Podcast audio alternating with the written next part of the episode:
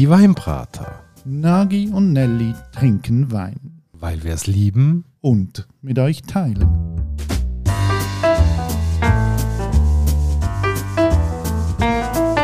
Hoi Nagi. Gianelli. Und hallo liebe Hörerinnen und Hörer zu einer neuen Folge von der Weinbrater mit dem Nagi, der gerade aus dem Tessin zurückgekommen ist. Genau. Ein paar wunderschöne Tage im Mendrisotto verbracht, wo das Ferienhaus steht, im Valle di Muccio.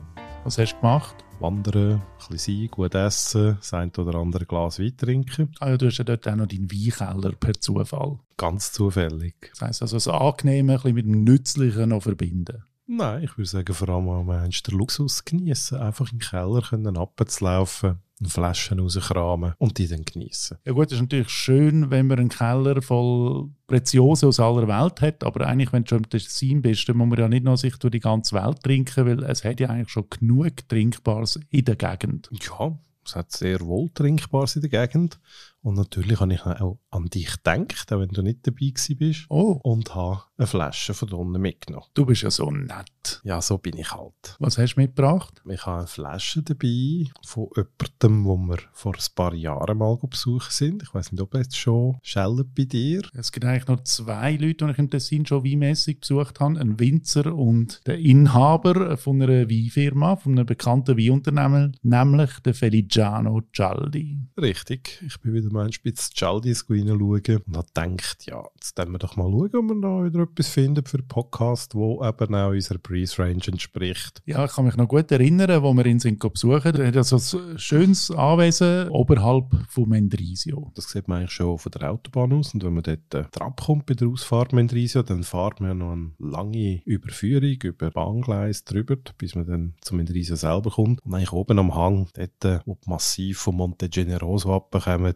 dort haben ja praktisch alle aus Mendrisio ihren Weinkeller. Und die Weinkeller sind darum speziell, weil das Gestein dort ist ja total zerklüftet. Und das hat Luftzüge drin, das sorgt für eine konstante, gleichbleibende Temperatur und entsprechende Luftfeuchtigkeit. Ist auch darum schon ein Besuch wert. Aber nachher, außerhalb wirklich von dem Städtchen Mendrisio, kommt dann nachher eigentlich thronend auf einer Hügelkuppe das Weingut Cialdi. Und in dem Weingut der Chef selber, nämlich der Feliciano Cialdi. Er hat uns damals willkommen geheißen und ich finde ihn ein super interessanter Typ. Der ist schon ein bisschen älter inzwischen, aber du merkst ihm einfach an, er hat Erfahrung, er hat Wissen, er hat seine Firma aufgebaut, er hat auch so ein gewisses Selbstbewusstsein, also so ein gesundes, nicht ein überhebliches, aber ein gesundes Selbstbewusstsein. Ja, würde ich sagen, das kommt recht gut her, um ihn zu beschreiben. Er hat ja auch äh, irgendwann in den 50er Jahren von seinem Vater einen Betrieb übernommen, wo reinen Weinhandel gemacht hat. Dort darauf ab, dann irgendwo Mitte 80er Jahre in Weinbau umgestellt. Also wirklich, er ist zu einem produzierenden Betrieb geworden und hat dann nachher ab dann wirklich dazu beigetragen, dass Tessiner Merlot einen,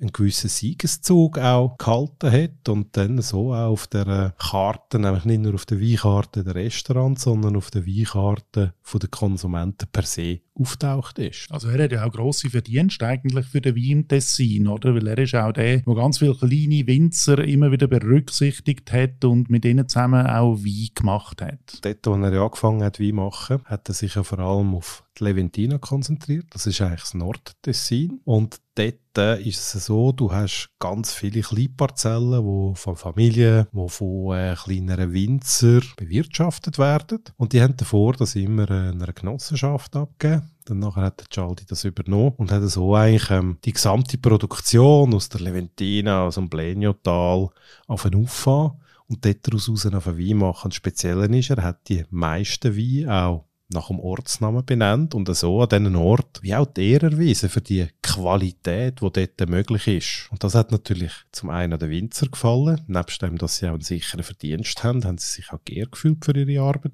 Und daraus ist natürlich eine langfristige Zusammenarbeit, Kooperation entstanden. Und inzwischen deckt der Cialdi ja auch ein rechtes Vertriebsnetz ab. Also man kann auch in eine bekannte Supermarktkette gehen, die viel Wein verkauft und da trifft man auch den einen oder anderen vom Cialdi an. Und ich muss sagen, so, wenn ich das Logo vom Cialdi sehe, der hat so ein recht, finde ich, markantes Logo, zumindest eins, das man immer sehr schnell wiedererkennt und Cialdi steht für mich schon auch für eine gewisse Güte. Also, wenn man einen Schaldi-Wein kauft, wird man selten verschaukelt. Wir reden hier von einem Betrieb, der doch jährlich etwa 1 Million Kilogramm Trauben verarbeitet tut. Das ist äh, sehr groß und nachher auf diese Menge dann auch äh, entsprechend Qualitäten zu produzieren, das braucht halt auch eine gewisse Fähigkeit, ein gewisses Know-how. Und dort äh, unter seinen Spitzen, wie bekannt ist er mit so Weinen wie Sassi Grossi. Und das sind so die Klassiker, die dann wahrscheinlich auch zum Raum von seinem Betrieb beitragen haben, aber er hat es auch geschafft, eine Linie zu kreieren, die erschwinglicher ist. Und trotzdem auch ähm, oder dank seiner Größe entsprechend angeboten werden von einem guten guten Qualitätsniveau. Und so einen erschwinglichen haben wir heute auf dem Tisch. Das ist der, den du mir mitgebracht hast. Es steht drauf Terre Alte. Was hat es mit dem auf sich?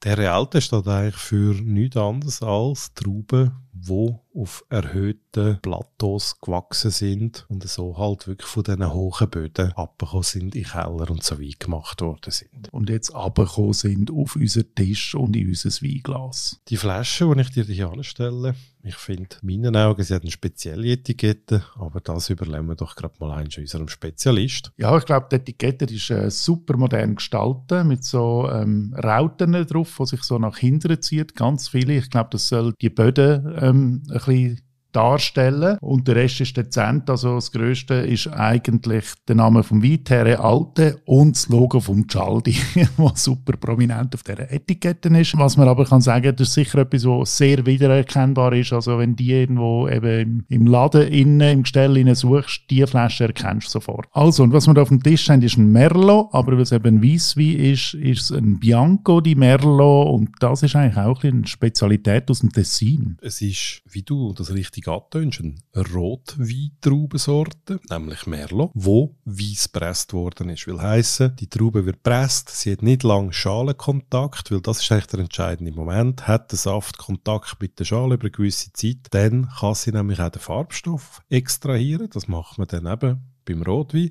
Und hier, weil man einen Weisswein will haben, tut man dort dann eigentlich ziemlich rassig den Saft abpressen und dann sofort in die Fermentation geben. Ich denke, dass nachher die Traubenschalen nicht mehr den Kontakt zur Flüssigkeit haben. Und ich habe früher auch schon mal Bianco di Merlo gekauft und dir nachher ein Foto über WhatsApp und dann hast du mir so zurückgeschrieben, ja, weißer Merlot, das geht nicht. Ja, ist jetzt auch nicht gerade äh, mein absoluter Lieblingswein, ein weißer Merlot, weil ich einfach finde, wenn ein Rotwein probierst, ist das viel spannender.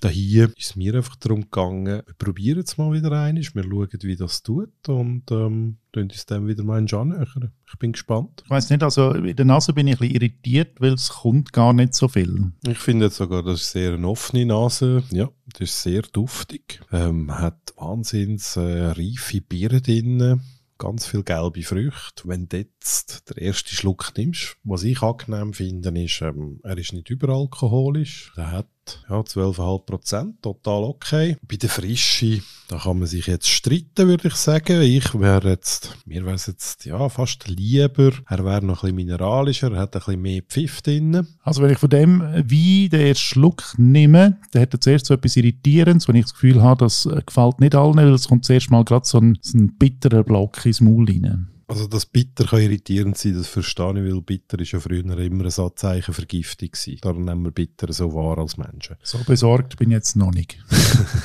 das glaube ich. Nein, du wirst ja nicht vergiftet werden. Aber ich glaube, hier handelt es sich um eine gute, um eine schöne Bitterkeit. Weil wenn dich achtest, dein Speichelfluss kommt ins Laufen. Und das heisst eigentlich nichts anderes, der Wein ist trinkanimierend. Das ist etwas Schönes. Ich persönlich bin jetzt nicht gerade Fan von weißem Merlot. Ich habe ihn lieber in Rot, muss ich offen gestanden sagen. Finde aber nicht nichtsdestotrotz, der Wein ist gut gemacht. Wir haben hier ein Produkt für 16 Stutz auf dem Tisch, wo Frucht hat, frisch daherkommt, einfach, bekömmlich ist. Und wenn ich jetzt da irgendwie einen heißen Sommertag denke, Strohhut auf dem Kopf, Sonnenbrille, am Schatten hocken und dann mit Kollegen ein bisschen anstoßen oder dann während dem am Grill stehst, sowieso überhitzt bist und das noch ein bisschen zum Abkühlen trinkst, dann kann das wunderbar passen. Es ist jetzt ein Wein, der nicht viele Ecken und Kanten hat, aber sehr gefällig ist, sehr schön. Unaufgeregt, das gefällt mir manchmal auch. Unaufgeregte Weine, die in sich eigentlich solide sind, aber jetzt auch nicht irgendwie müssen vorgeben, dass sie etwas wahnsinnig Grosses sind. Und das haben wir dann auch nachher im Preis, der zahlbar ist. Und ich finde jetzt für diesen Preis ein Schweizer Wein aus dem Tessin völlig okay. Du sagst es eben richtig. Schweizer Wein, 16 Stutz Flasche, ist in Ordnung. Ja, soll jetzt warm werden, heisst es im Wetterbericht. Das ist also eine gute Möglichkeit, äh, zu dem Wein zu greifen. Oder vielleicht, wenn ihr einfach auch nochmal die Etikette anschaut, macht das auf unserer Homepage www.dieweinbrater.ch. Dort könnt ihr auch alle anderen von unseren Folgen anhören. Und übrigens, das geht aber auch auf Apple Podcasts oder Spotify. Und natürlich würden wir uns auch freuen, wenn ihr zum Beispiel die Flasche probiert habt, wie sie euch gefallen oder nicht gefallen hat. Und schlussendlich, wie lebt davon, dass man auch darüber redet. Genau, wir sagen immer, wir haben nie die ganze Wahrheit pachtet, darum sind wir immer froh, wenn es ein bisschen Austausch mit euch gibt. Das wäre es gewesen. Bis bald. Tschüss, Nagi. Ciao, Nelly.